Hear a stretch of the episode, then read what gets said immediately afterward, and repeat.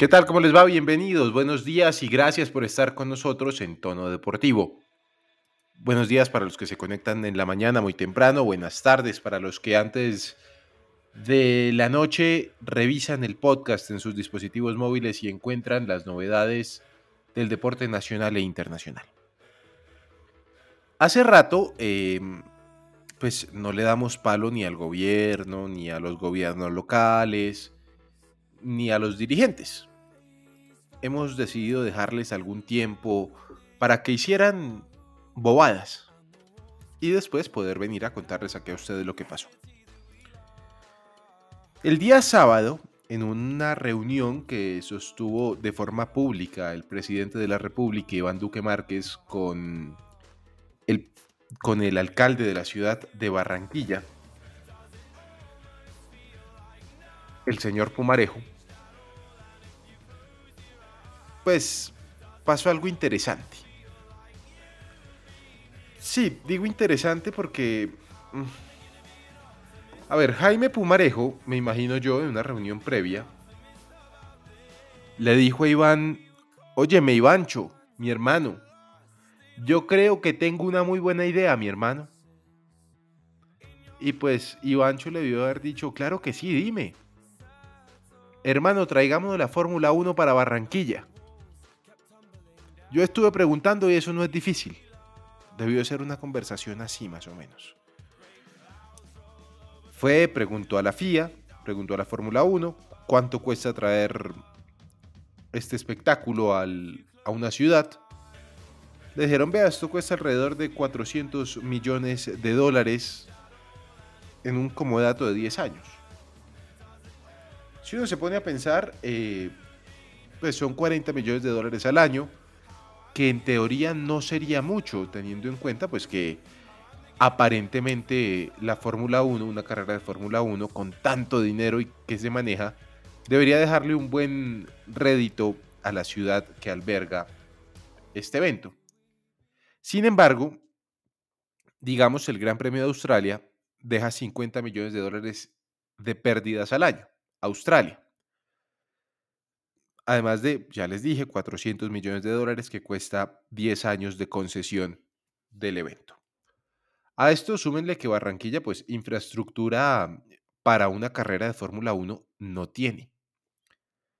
Pero digamos que tuviera. ¿Cuánto costaría hacer las reparaciones, las refacciones y sobre todo el mantenimiento del autódromo o como no hay autódromo en Barranquilla, entonces sería la adecuación de las calles para este evento, que sí, dura tres días, pero la organización es mucho más compleja más allá de ser una idea fantástica, porque es una idea fantástica, a ver, si Barranquilla fuera Miami, como piensan algunos barranquilleros, como piensa el señor Pumarejo, pues seguramente se podría hacer, pero es que Barranquilla no es Miami. Y la verdad, ninguna ciudad de Colombia está preparada para una carrera de Fórmula 1. Ni para albergarla, ni para tener un día de exhibición, no, nada. Por ejemplo, imagínese usted el señor Omar Pachón, quiero, quiero que entre en este momento a la conversación. Imagínese usted, señor Omar Pachón, sí. que un arroyo de Barranquilla se llevase un monoplaza. O que un pequeño hueco, un pequeño hueco, pasando por el Hotel El Prado, deje un carro a la mitad. No, no, o sea, yo digo cosas que, con las que se, pues, se identifican los transeúntes del día a día, ¿no? Porque en Barranquilla tenemos problemas con los arroyos, en Barranquilla también hay problemas con los huecos, con los Y eso que han bajado, imagínese. Claro, no, no, no, o sea, Barranquilla tiene una infraestructura muy bonita y no estamos diciendo en ningún momento que no tengan una gran infraestructura. No, no, solamente no son Miami. Y solamente no están preparados para este tipo de evento o si están preparados, Omar?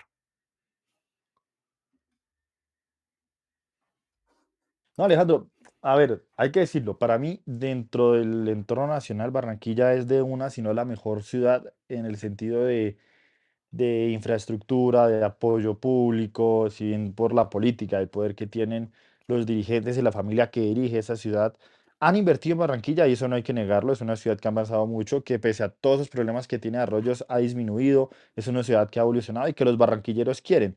Por algo es la casa de las elecciones, un centro deportivo que no está a la altura de Cali como ciudad capital deportiva del país, pero está muy cerca y ha albergado, grandes eventos. Pero yo no me imagino un gran premio de Fórmula Uno por el costo, Alejandro, porque además es eh, muy raro, muy extraño que dentro del calendario tan apretado que va a tener la Fórmula Uno para este año, piensen meterle otra carrera. Y no solo eso, no se la meten, digamos, cámbienla. Le vamos a quitar a Jazz Marina la posibilidad, le vamos a quitar a una histórica como no sé, el Gran Premio de Francia, México, por lo que es más bajito, digamos, y un premio más pequeño que paga 24 millones de dólares por tenerlo al año. Imagínese la concesión, cuánto que tocaría pagar en, en el largo tiempo las adecuaciones que toca hacer no se lo van a quitar a México porque históricamente es más importante, renta más, da más. Entonces, muy complicado. Yo la verdad pienso que todo es porque a seis meses tenemos elecciones. Si no, créeme que esto no se pondría en la mesa. Es muy probable que sea por las elecciones, claro. Hay que hacer demagogia, hay que buscar que la gente se emocione por algo, pero la verdad es que la gente, o bueno, gran parte de la gente ya no traga entero. Y Alejandro, usted me corregirá, pero la cultura automovilística o el amor por el deporte a motor no es que sea por lo menos del top 5 de los barranquilleros. Por lo menos, y si me arriesga, yo creo que está por fuera del top 10. No, no, o sea, a ver, esto va a sonar horrible, pero es la verdad. Las personas que, que ven Fórmula Uno, que entienden Fórmula Uno o que consumen automovilismo en Barranquilla, seguramente son los que creen que Barranquilla es como Miami, ¿sí? Sí, sí, sí. Pero el gran común de la gente, igual que en toda Colombia, pues no ven Fórmula Uno hace más de 10, 15 años, desde que se fue Juan Pablo Montoya, Y eso. Porque, a ver, cuando Montoya estuvo en la Fórmula Uno se armó una un gran movimiento social en torno a la Fórmula Uno, todo el mundo quería tener que ver con ella, lo pasaban los canales de televisión nacionales, internacionales, eh, las personas que no tenían el canal internacional que transmitía la carrera, yo recuerdo que madrugaban a ir a la casa de alguien que sí lo tuviera, para poder ver la carrera, sin entender mucho del deporte, pero iban a verla. Pero ahora, tanto tiempo sin alguien en la Fórmula Uno, pues realmente no vale la pena. México, decía usted, tiene al Checo Pérez y tiene al Checo Pérez en un muy buen momento, en un gran carro, y ahí seguramente uno dice, uy, sí, claro, vale la pena.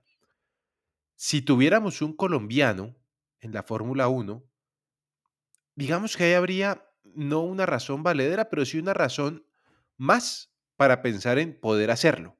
Ojo, solo pensar. Pero es que que un alcalde salga a decirle a un presidente que quiere traer la Fórmula 1 y peor aún, que el presidente le dé aval, es, pues Omar, es que la verdad no, no tiene sentido, pero ningún tipo de sentido. No hay por dónde, no hay por dónde. Cartagena quiso en algún momento hacer lo de los karts, intentó, hizo un par de veces el tema de karts, pero no se les dio, mejor dicho. Payasadas son las que vemos aquí, día tras día, y seguiremos viendo. Eso sí, quedan como 200 días más o menos para que se acabe este gobierno y llegue otro, con nuevas ideotas. Bienvenidos, esto es Tono Deportivo. Tono Deportivo, tenis. En el Challenger de Concepción, en Chile, llegaron los primeros títulos para el tenis colombiano del año en torneos profesionales. El primero de ellos fue por intermedio de Cristian Rodríguez, quien festejó en dobles al lado del ecuatoriano Diego Hidalgo. El segundo título del año lo entregó Daniel Galán en sencillos tras vencer en la final al argentino Santiago Far Rodríguez por 6-1, 3-6 y 6-3, luego de una hora y 58 minutos. Galán que tuvo mala suerte al comienzo de temporada en Australia, viajó hasta Chile buscando redimirse y así lo hizo. A los que no les fue nada bien en Australia fue a los colombianos. La dupla conformada por Robert Farah y Juan Sebastián Cabal terminaron eliminados en segunda ronda, cayeron quedaba la esperanza de los dobles femeninos con María Camila Osorio y Clara Burel, eliminadas. Los dobles mixtos, Omar, también quedaron eliminados, mejor dicho. No hubo Muy triste. por dónde. No, no, no, sí. A ver, yo, yo entiendo, Alejandro, que nosotros eh, no es que seamos agrandados, sí, y soy consciente de que históricamente no somos el país más laureado en tenis, no tenemos una argumentación fuerte en ese sentido, pero a medida que se van los resultados y aplaudimos, hay que exigir. Y hay que exigirle a los tenistas que, sigan esos buenos procesos. Yo entiendo lo María Camila porque enfrentó a Naomi Osaka, pero ¿hace cuánto no figuran Robert Farejo y Sebastián Cabal en una final de un, de un Grand Slam? Cuando en su momento era la pareja que dominaban a placer. Y no solo eso, Alejandro, pues que yo no sea el, el más experto en tenis, pero uno sí entiende la lógica de, de que en el tenis usted pierde por errores no forzados o por errores forzados, ¿sí? Es lo básico. Ya uno puede entrar a tecnicismos, metodologías, pero cuando usted pierde más por errores no forzados, es decir, por no la virtud de su rival, sino errores suyos, hay algo. Ahí pasa algo. Y sí, la pareja de australianos que enfrentaron buenísimos, buenísimos sobre todo como respondían a los saques, porque eran siempre ofensivos, pero hay que tener herramientas para solucionar. Y más, una de las parejas que más llamó la atención, porque hoy en día, para mí, están en caída libre. Hace rato vienen en caída libre. Pasamos del tenis, una vez más, al automovilismo. En tono deportivo, automovilismo. Se vivieron momentos emocionantes el fin de semana gracias a Sebastián Montoya, el legatario de Juan Pablo. ¿Por qué? Durante la temporada pasada del, año pasado estuvimos siguiendo a Sebastián Montoya por encimita en su participación en Fórmula 4, en donde obtuvo podios, sí, obtuvo participación en podios, segundos, terceros lugares, pero le había sido esquivo el primer lugar.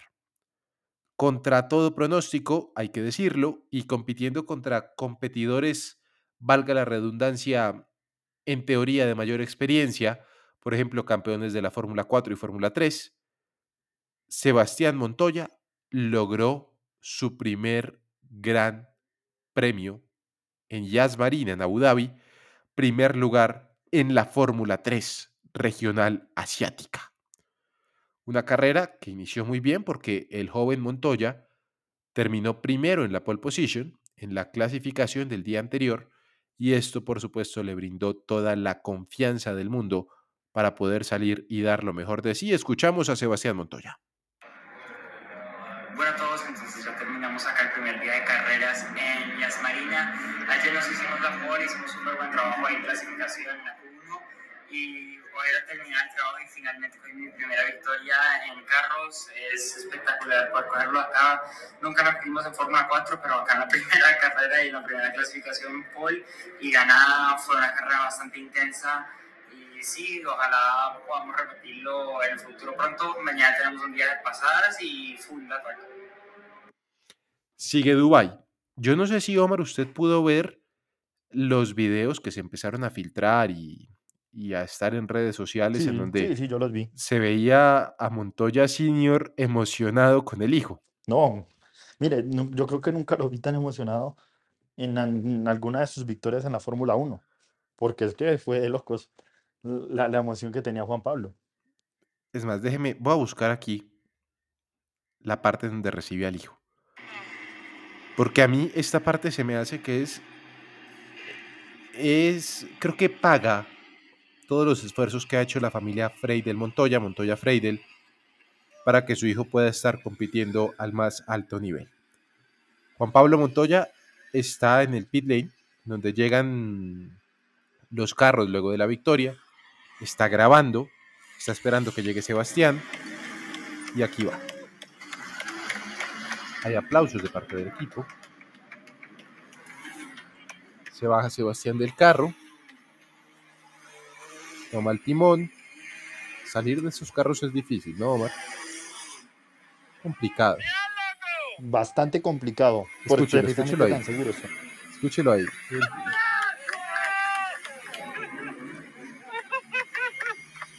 Mi loco, te felicito. Muy bien, muy, muy bien, la verdad.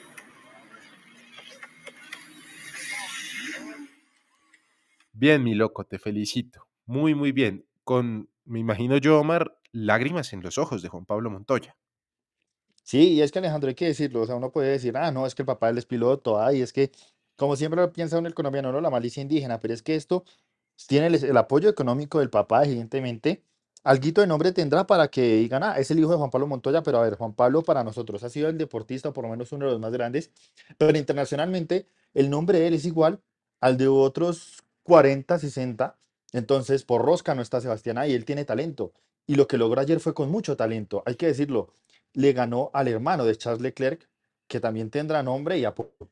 Y es que dominó de inicio a fin, es lo otro, Alejandro, no fue por un accidente, fue de inicio a fin desde que ganó la pole. Arrancó primero y no soltó eso, por más que lo apretaron, no lo soltó y logró un magnífico resultado. Un magnífico resultado que sí, hay que tomarlo con pinzas, sí, hay que no celebrar lo demás, pero que nos emociona a todos porque puso a sonar el himno de la República de Colombia una vez más en pistas extranjeras. Seguimos en tono deportivo. En tono deportivo, fútbol. Don Santiago Villarraga, ¿cómo me le va? Buenos días. Novedades de la selección Colombia con los desconvocados y los convocados.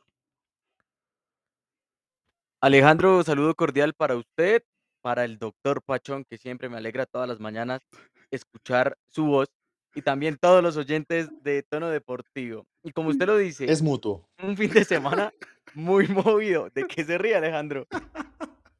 No, adelante, adelante con las noticias de la selección, por favor, Santiago.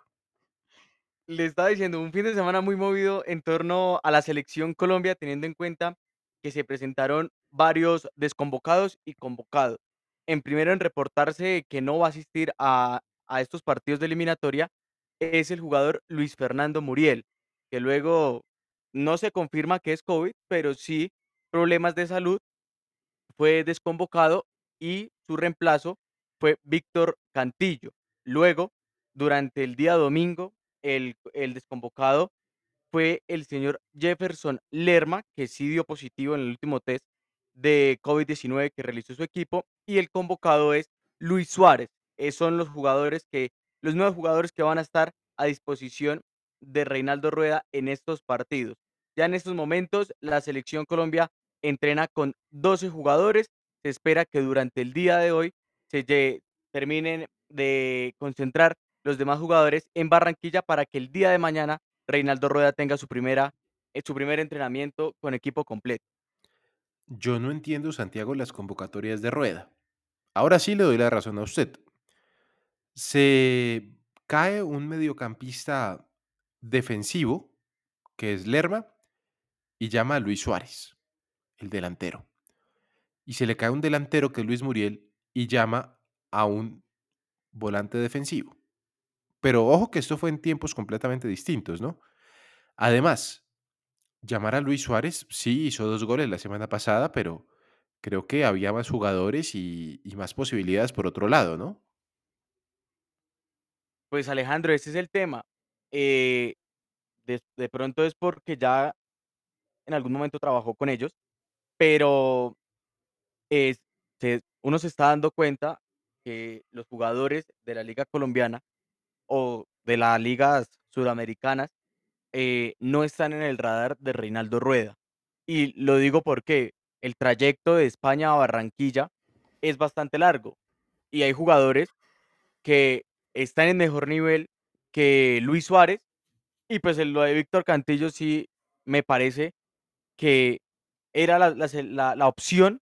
Y ojo, Alejandro, hay que tener en cuenta que yo creo que Reinaldo Rueda ya tenía en su cabeza lo que estaba pasando con Jefferson Lerma y por eso convoca a Víctor Cantillo. O sea, pienso de buena manera de Reinaldo, ¿no? Hmm. Vea, eh, en redes sociales me preguntan mucho por Teófilo Gutiérrez. ¿Qué será lo que pasa con Teo? ¿No será que tiene un veto no solamente del señor técnico, sino también, por ejemplo, de los Char? Pues el tema de Teófilo Gutiérrez es, es el tema de que, según Reinaldo, las palabras de Reinaldo Rueda, ya terminó su ciclo en la selección Colombia. Lo dijo en pasadas declaraciones Y pues lo que hizo Teófilo Gutiérrez el día de ayer en el partido entre el Deportivo Cali y Jaguares, que sale expulsado por una niñada, eh, deja mucho que decir y le está dando la razón a Reinaldo Rueda en este momento. Omar. No, yo considero, Alejandro, no sé si tanto un veto, porque es que además me parece muy curioso el tema Macalister Silva. Yo creo que es por la edad, Alejandro. Y yo creo que es también que no le gusta. Hay que entender que a un técnico de pronto no, no es afín con un jugador. No quiere decir que el jugador no sea talentoso, pero no, no entra en sus planes. Me parece que en eso es consecuente. Pero me parece que, que hay que darle la oportunidad a jugadores del medio que puedan participar ahí. Como lo dice Santiago, de pronto el trayecto de España acá es muy largo. Y por más que el jugador esté bloqueado, tiene que alistarse, salir y no va a estar en la misma concentración que los que ya sabían el miércoles pasado que iban a estar. Pero eh, el, tema de Teo también yo lo toco porque en su momento yo también fui de los que pensó que Teo no, no tenía más cabida en la selección. Y yo no sé qué tipo de liderazgo pueda tener Teo cuando ya hay líderes ahí como Spina y James. De pronto si la selección no tuviera esos faros, sí sería más válido el llamado de Teo, pero van a estar James, Ospina, Falcao. Va a estar Falcao, que es el capitán. Exacto, no, no, no lo considero porque muchos mencionan, no, el liderazgo de Teo. Pero es que Teo va a llegar a mandar por encima de Falcao. No, pero yo creo que, pero sabe que yo sí creo que Teo le puede agregar, juego, sí, claro. agregar un poco más, no solamente al juego, sino también a la enjundia, porque Teo es un tipo explosivo, cosa que no es Falcao, ¿no? No, yo le compro en este partido a leer un tema, y es que aquí juega la experiencia. Teo sabe que es jugar partidos de eliminatoria, partidos difíciles. Por eso para mí está por encima de Maca. Ya Teo vistió la camiseta de la selección en un mundial y Teo sabe que es jugar en Argentina, con el público argentino. Y el partido de Argentina sí, puede que no sea tan obligatorio como el de Perú ganarlo, pero hay que salir a ganarlo y si sumamos los seis puntos es perfecto. Yo lo hubiera sumado también por eso en esta convocatoria. ¿Sabe qué? Mañana vamos a hablar del tema porque si no nos quedamos sin tiempo. En tono deportivo, ciclismo. Don Omar, ¿cómo le terminó de ir a los colombianos en la vuelta al Táchira? Muy bien, Alejandro, la verdad. Siempre esta carrera es predilecta para los colombianos. Didier Merchan, que antes hacía parte del Colombia Tierra de Atletas y que ahora está con el equipo de Gianni Sabio, el Androni Giocattoli, que tiene un nombre al inicio que pues, es no tema de patrocinio. Eh, ganó la última etapa, se llevó una buena fracción y, mm, y pues alcanzó ahí al final a, destacarse, ¿no? En, en, en, en, esa fracción donde, pues evidentemente, el colombiano se llevó todas las miradas, casi le alcanza, casito por poco, y logra, logra hacer la proeza, pero en la general al final se lo llevó Roniel Campos, la clasificación como tal, por un minuto y tres segundos sobre Edwin Becerra, y a un minuto y 44 segundos del colombiano, del que decimos Didier Merchant. También hay que destacar mucho la presentación de otros y compatriotas como Jair Pérez, Marco Tulio Suezca, este nombre que ha sonado bastante aquí en el ciclismo nacional, y otros que estuvieron en el top 10 como Kevin Cano Acevedo del Orgullo Paisa o Juan Diego Alba del mismo equipo, el Andronillo Catoli. Y destacar también, Alejandro, a un corredor como Brandon Rojas, que mm, por momentos fue el mejor joven, estuvo ahí, que bien del Andronillo Catoli, estará en carreras europeas. Una gran carrera y un buen balance para los colombianos en la vuelta al Táchira. en tono deportivo. Fútbol. En esta nueva temporada de Tono Deportivo no solamente les mencionamos cómo quedaron los partidos, cosa que ustedes quieren saber, pero además les damos un plus. Siempre vamos a tratar de tener noticias de sus equipos del fútbol colombiano. Rápidamente, Don Santiago, Águilas Doradas 1, Bucaramanga 1, comenzó, digamos, con el pie izquierdo el equipo del señor Leonel Álvarez. Sí, Alejandro, en un partido donde el equipo de Águilas tuvo las mejores oportunidades de gol durante el partido, pero pues el Atlético Bucaramanga aprovechó los errores y aunque se esperaba más de, este Águilas, sobre todo por los nombres que llegaron, Cristian Vargas, con Marrugo que todavía lo, tiene, y la llegada del chino Sandoval se esperaba un poco más, pero eh, se nota todavía que es el primer partido, los jugadores eh, todavía no tienen ese ritmo de competencia, pero pues esperemos que al final no le cueste eh, estos puntos que pierden en casa. Omar, en el Bucaramanga hay problemas con la hinchada.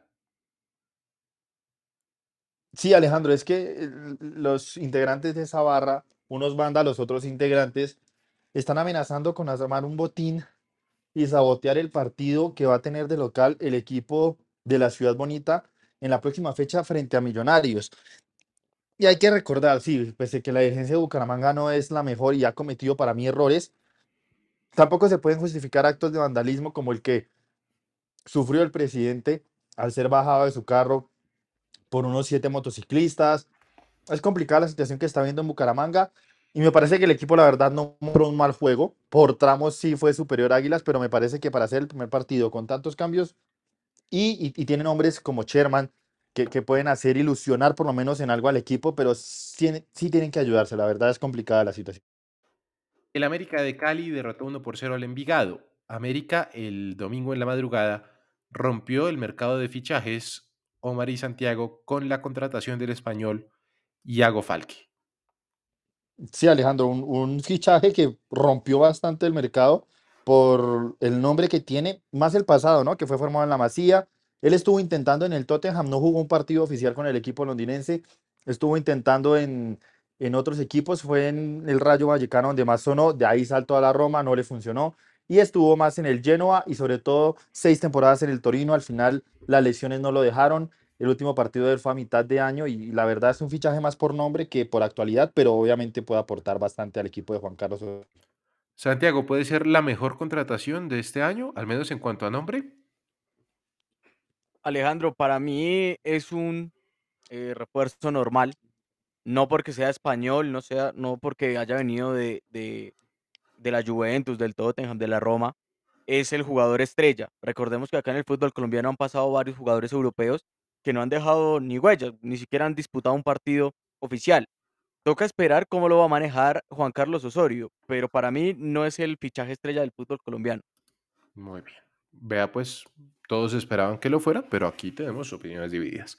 Santa Fe igualó un tanto con equidad. En el minuto de Dios, el cuadro cardenal logró el empate frente al equipo dirigido por Alexis García. Uno por uno terminó. Novedades allí, creo que no hay, o sí, Santiago. ¿Me puedes repetir, Alejandro? Se me fue la onda un momentico. ¿Novedades en el Santa Fe o en Equidad de cara al próximo, a la próxima fecha? No, Alejandro, lo que se puede decir es que el día de hoy, en un ratico nomás, el estratega Martín Cardetti va a dar declaraciones de prensa en la sede deportiva de Independiente Santa Fe ya para lo que va a ser el duelo frente a Águilas, mientras que eh, Equidad Seguros sigue muy contento con el trabajo que lleva haciendo Alexis García. Omar, ¿qué va a pasar con Pacho Mesa? Alejandro, aquí ya en- entra una noticia y es que eh, Santa Fe no sería el único equipo que está pretendiendo a Pacho Mesa. ¿Y esto por qué? Porque el vigente campeón de Colombia, ya vamos a tocar el partido del Deportivo Cali, em, estuvo al tanto de lo que pasara con Hernán Menose, que al final se terminó yendo a- al equipo de su país, a Peñarol, por temas personales. A ver, si, si lo llaman de su tierra por un buen salario, pues usted va a regresar. Y eso hizo Menose, pese a que había renovado, mm, terminó el contrato de mutuo acuerdo con, con el equipo y emigró pues al fútbol de su país y por ende queda ese hueco grande, la verdad es un hueco importante en la saga del Deportivo Cali, más sumándole a la salida que había ya tenido con Jorge Arias y por ende se meten en esa puja con Pacho Mesa. Los dos equipos saben que la recuperación está para el final del febre- de febrero, pero se atienen a esas consecuencias y quieren apostar también por el central para ponerlo como titular. Santa Fe estaba confiado que era el único equipo, está entrenando, o pues por lo menos Carditi aprobó para que entrenara con ellos, pero ahora con este interés del Cali puede que la balanza se vaya un poco hacia el lado. Y Alejandro, como noticia de ese partido también, hay que hacerle seguimiento a las declaraciones de Cardetti con Alexis García. Jugaba muy bonito Alexis, lástima de un equipo tan defensivo que tiene hoy en día. Jugaba muy bonito Alexis, lástima el equipo tan mañoso que tiene, le hubiera dicho yo. Seguimos. Fútbol profesional colombiano. Santiago, su Millonarios derrotó 1 por 0 al Pasto. Sí, mire, el, un partido donde Álvaro Montero eh, tuvo una buena actuación atajando el penal. También yo creo que Diego Erazo empieza a tener esa, ese empieza a tener ese cariño de la gente por la anotación que logró con el equipo de, de Alberto Gamero y sobre todo que una jugada fue muy decisiva en el partido, que fue la expulsión del jugador del Deportivo Pasto, donde Millonarios, luego de esa expulsión, se adueña la pelota, le da circulación y vuelve a aparecer Macalister Silva, Daniel Ruiz, y le da manejo al partido. Mientras que un Deportivo Pasto que sigue con 20, 30 jugadores nuevos y no se le ve una idea de juego. Aprovechó los primeros 20 minutos donde Millonarios estaba acoplando, pero luego no volvió a aparecer. El único remate que yo le tengo acá en mi libreta al Deportivo Pasto es la pena máxima. La libreta del señor Santiago. Cortuluá igualó un tanto con Atlético Nacional y se complican las cosas para Aldair Quintana y el cuadro verdolaga, puesto que Alejandro Restrepo empieza a caminar sobre una fina cornisa a punto de romperla. Los hinchas no aguantan mucho más. El Once Caldas igualó un tanto con el Unión Magdalena. Buen comienzo de Unión Magdalena, Omar. Sí, un comienzo que, que mm, la verdad pocos esperábamos. Un partido Once Caldas acucioso, pero que no pueden distraerse de esa forma y menos ese gol que, que permitieron que les metiera James Sánchez. Un Unión Magdalena que yo la verdad no creo que haga mucho en este torneo, pero puede complicar a estos equipos que, están bien reforzados, pero que, que les falta un poco más de jerarquía. Le faltará jerarquía y le faltará también ayuda, no solamente divina, sino judicial, donde se compruebe lo que pasó. Junior de Barranquilla, Santiago, digamos que hizo lo que tenía que hacer. Derrotó 3 por 1 a Patriotas, el equipo mejor reforzado, independientemente de la buena actuación que tuvo, no logró llenar el Metropolitano. Y ese es el gran tema de las directivas del tiburón, que a pesar de los refuerzos que llevan, de los grandes jugadores que tienen en, la plantilla, el Metropolitano no se llena, siguen las dudas con Juan Cruz Real, aunque en el partido contra Patriotas se llevó un gran susto luego de que el equipo boyacense tomara la ventaja en primer lugar. Pero eso es lo que pasa, varios jugadores que, que llegaron al equipo barranquillero fueron titulares, la, la gran ausencia de Fernando Uribe y de Omar Albornoz por eh, Alba de Uribe por tema de, de salud y Albornoz por temas de sanciones. Pero en Barranquilla no confían en, en Juan Cruz Real. El Junior no mostró ese juego vistoso en algún momento que le gusta a, a la gente de Barranquilla. Y pues el que salvó la papeleta fue Miguel Ángel Borja y también Jesús Cabrera en esos momentos donde se juntaron los jugadores y le dieron la victoria al equipo de, de Juan Cruz Real. El Y Cariaco, Alejandro. Cariaco, ¿qué pasó con Cariaco? Cariaco que para mí, no, para mí es el mejor refuerzo que pudo tener Junior en el sentido de que le da continuidad y, y está demostrando un nivel gigante, gigante lo que está demostrando el venezolano con el equipo barranquillero. Lo llamaron inclusive a selección, ¿no? Eso es de gran Es importancia. que está en un gran rendimiento. Sin lugar a dudas. Medellín, en los últimos minutos, con gol de Felipe Parto, logró vencer al Deportes Tolima, 1 por 0. Mañana les terminamos de hablar de los demás partidos, porque hoy desgraciadamente se nos acabó el tiempo. Don Omar Pachón, como siempre, y Santiago Villarraga, con toda la información, les saludan. Hasta aquí, Tono Deportivo.